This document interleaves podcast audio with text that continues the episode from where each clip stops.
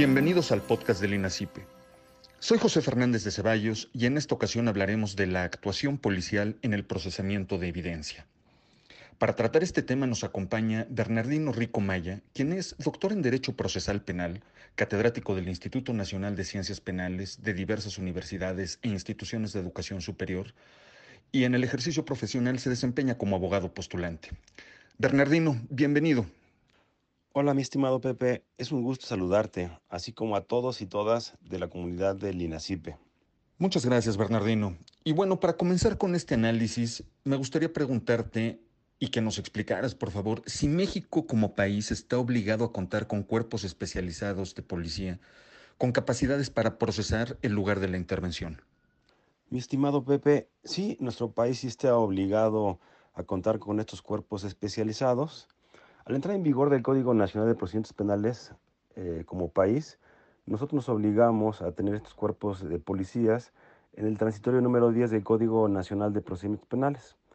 Es importante hacer aquí hincapié, mi querido Pepe, que en el 2015 México hizo un esfuerzo extraordinario, logró conjuntar las conferencias de procuradores de, justicia y fiscales generales de toda la República, así como los secretarios de Ciudad Pública, Municipal, Estatal y Federal. Se escucha fácil el conjuntar a tantas personas, sin embargo en el 2015 se logró conjuntar a tantos secretarios de Ciudad Pública como fiscales y procuradores.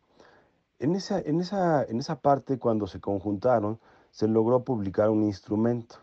Este instrumento se le conoce con el nombre de Protocolo Nacional de Actuación, llamado Policía con capacidades para procesar el lugar de la intervención. Aquí es importante hacer hincapié, mi estimado Pepe, que estos protocolos nacionales de actuación son de carácter obligatorio. Por lo tanto, y contestando a la pregunta muy interesante que me haces, pues reitero que sí, México como país está obligado a contar con estos cuerpos especializados con policías con, capacidades para procesar el lugar de la intervención. ¿Qué funciones realizan los cuerpos policíacos con capacidades para procesar el lugar de la intervención? Fíjate, mi, mi, querido Pepe, que el policía con capacidades para procesar el lugar de la intervención tiene la responsabilidad de realizar las acciones del procesamiento de los indicios en el lugar de la intervención. Lo que tendríamos que comentar muy puntual que es el procesamiento de los indicios. El, Protocolo Nacional de Actuación llamado Policía con Capacidades para Procesar habla del procesamiento. Bueno, a muy grosso modo voy a tratar de explicar esta, este procesamiento que inicia con la etapa de utilizar métodos y técnicas de búsqueda de los indicios por parte del policía con capacidades y finaliza con la entrega de estos mismos indicios a la autoridad responsable. ¿Quién será la autoridad responsable de su traslado a los laboratorios científicos o a las bodegas de evidencia o de indicios. Eh, la, autoridad responsable sería la policía de investigación y o en su caso la misma policía con capacidades para procesar. Este procesamiento que acabo de platicar pues lleva eh, varias, varias fases. En la primera fase vamos a hablar de la fase de observación. Para iniciar la parte de la observación quiero comentarte, mi querido Pepe, para entender esta parte del procesamiento, Voy a señalar como ejemplo un evento, un hecho. Tenemos en la vía pública una persona que lamentablemente fue lastimada por arma de fuego al tratar de ser eh, asaltada, es decir, le dieron un disparo de arma de fuego. Lamentablemente el agresor huyó, la persona quedó ahí este, lesionada, eh, vino el cuerpo de emergencia y en el lugar de la intervención o en el lugar de los hechos quedó la sangre, quedó un casquillo, quedó una bala y quedó la pistola, por así decirlo. Entonces, el primer respondiente, eh, otro protocolo nacional de actuación que se llama IPH, va a acordonar el lugar de los hechos. Ya lo acordonó y en ese momento llega la policía de investigación, le llama a la policía con capacidades para procesar. Entonces, en este momento ya llegó la policía con capacidades para procesar y la primera fase que va a hacer es la observación. Entonces, la observación eh, va a ser, tiene que ser ordenada, minuciosa, exhaustiva, completa con el objeto del qué? De localizar los indicios. ¿Cuáles indicios? En este momento tenemos sangre, un casquillo, una bala y una pistola. Los indicios de forma general pueden, ser, pueden tener relación o no relación con el hecho que se investiga. En este ejemplo que doy, pues obviamente por lo que acabo de decir, los tres indicios, bueno, los cuatro indicios tienen relación con el hecho que se investiga. Eh, sencillamente muchas veces el policía con capacidades para procesar con su experiencia determinarán si sí tienen relación o no. Sin embargo, por lo general, mejor deciden llevarse todos los indicios y después que los laboratorios científicos, los peritos expertos, decidan a través de dictámenes periciales si tienen o no relación. Porque de acuerdo a la criminalística, el indicio es el material sensible significativo que se encuentra en el lugar de la intervención. Otra de las fases muy importantes es la búsqueda. Ya observó, ahora los voy a buscar. En el ejemplo tan sencillo que acabamos de ver, esta, esta se establece con técnicas de búsqueda de acuerdo a las características del lugar. Estamos en un lugar abierto, eh, llego yo como policía con capacidades para procesar, a simple vista observo con los métodos y técnicas que conozco la sangre, eh, observo el casquillo, observo eh, la bala y observo esta pistola. Ya que los encontré, puedo hacerlo a través de diferentes métodos. Estos métodos pueden ser métodos de observación deductiva, inductiva, lineal, espiral, etcétera, etcétera. Ya que los eh, busqué y ya que los estoy aquí localizando, la próxima fase sería la localización e identificación.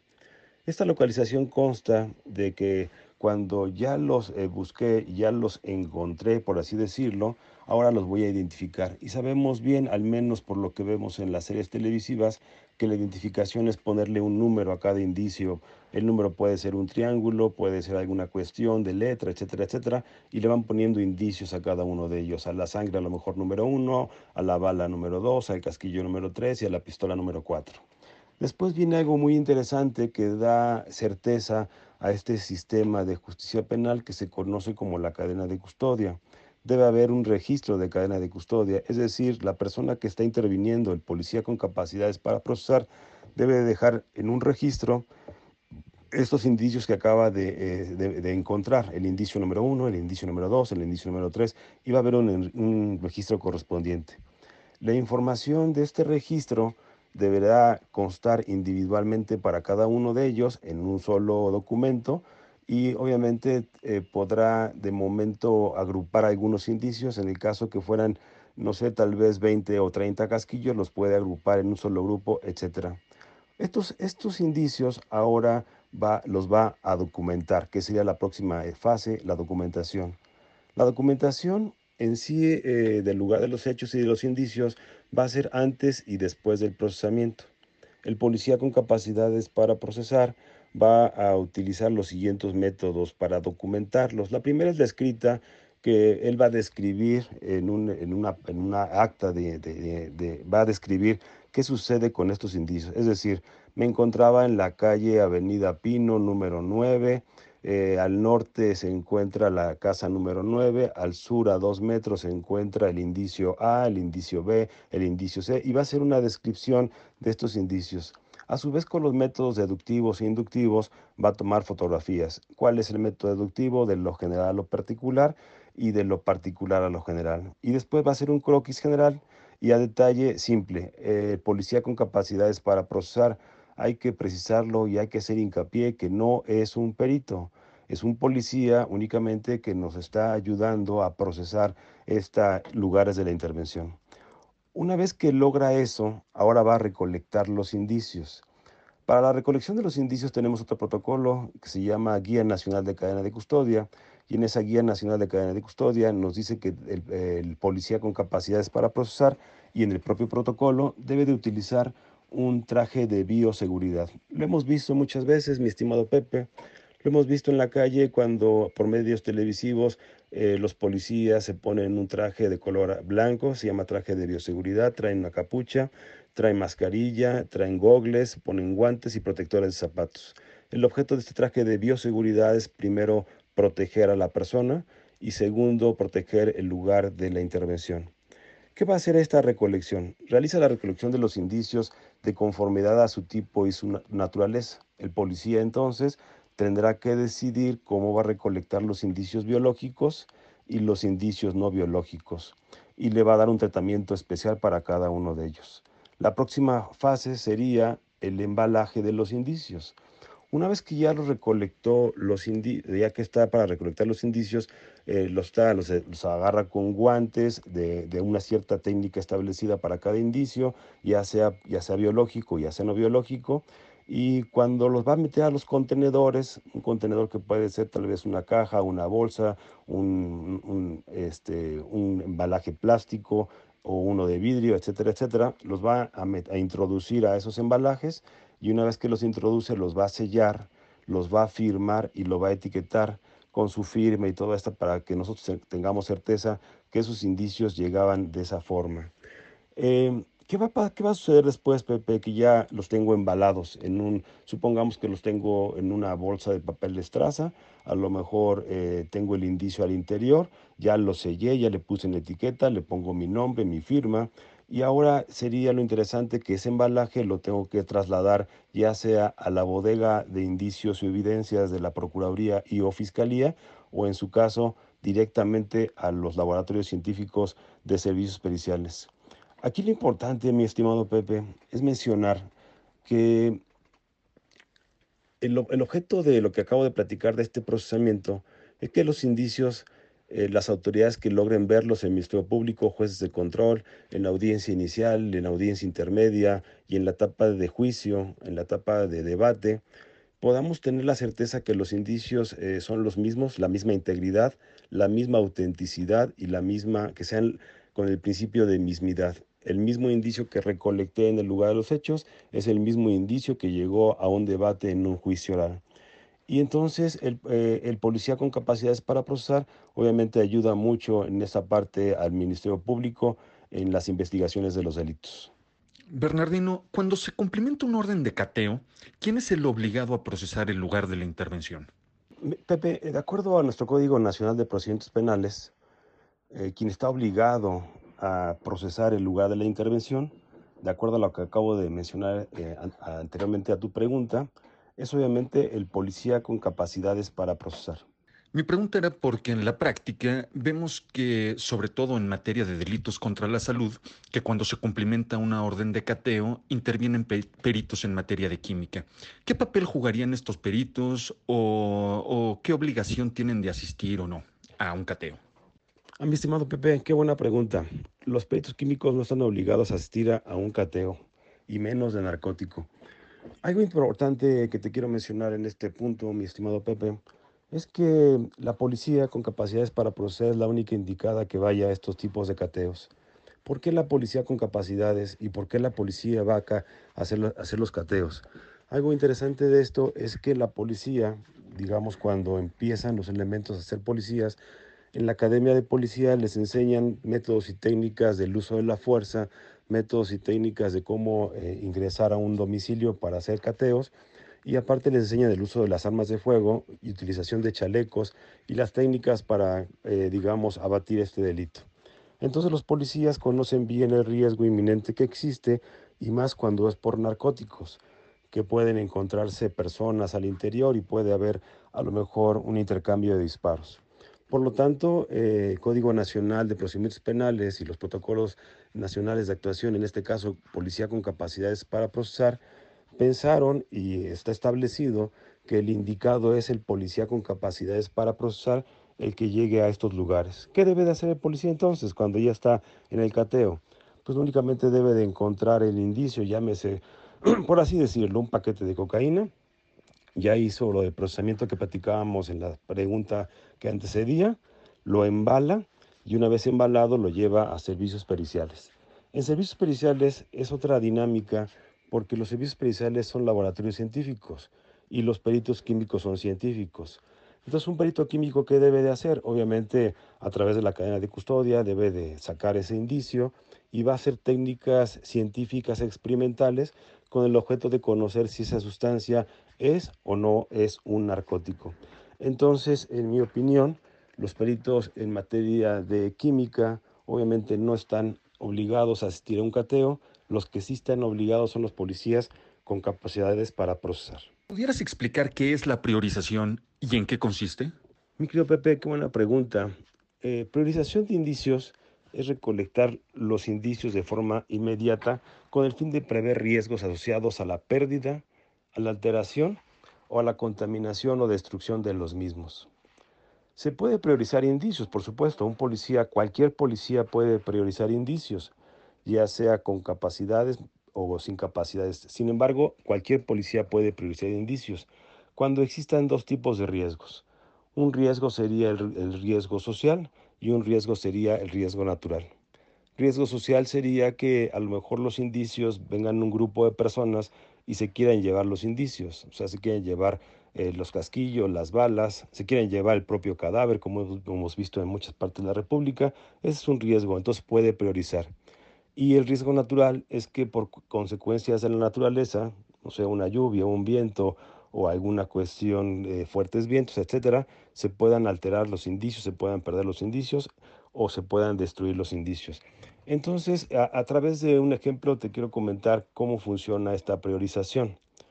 Un policía, un policía uniformado, eh, está en un crucero o está en la calle y de repente ve que un automovilista pasa y cuando pasa observa que se pasa la luz roja del alto, a lo que le hace el alto y le dice que obviamente lo está deteniendo porque se acaba, no, no respetó la luz luminosa roja que indica alto.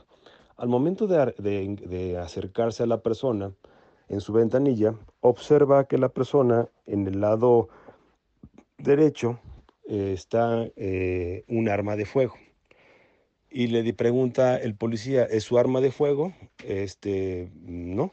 ¿Está reglamentada su arma de fuego? No sé. Y en ese momento el policía ya le preguntó que si tiene matrícula o si está reglamentada el arma de fuego en la posesión y como él dijo que no, tiende a la detención. Ya lo detiene. Y en ese momento que lo detiene, eh, vamos a ver qué es la priorización. El policía habla al Ministerio Público. Ministerio Público, tengo una persona que acabo de detener de esta forma este, ¿Qué hago? Reserva el lugar de los hechos, le dice el Ministerio Público, y espera que vengan los servicios periciales. Esa sería la parte de esperar y entonces los servicios periciales a través de la policía con capacidades, primero la policía con capacidades para procesar llegaría y procedería el indicio y los servicios periciales harían la cuestión de un dictamen pericial en cuanto al hecho. Sin embargo, ¿qué pasaría si, por ejemplo, la persona ya que está ahí ya vio el arma y en ese momento se acercan dos personas, que sería el riesgo de social, se acercan dos personas y esas personas lo empiezan a intimidar al policía con que se quieren llevar el arma de fuego. Entonces el policía, eh, lejos de los protocolos, puede dejar los protocolos de procesamiento y puede de agarrar con el arma de fuego, que puede agarrar con sus manos el arma de fuego, llevarse a la persona y llevarse al arma de fuego y al vehículo, eso se llama priorizar, para que no se pierdan. Sin embargo, eso pues no pasa como te lo estoy platicando.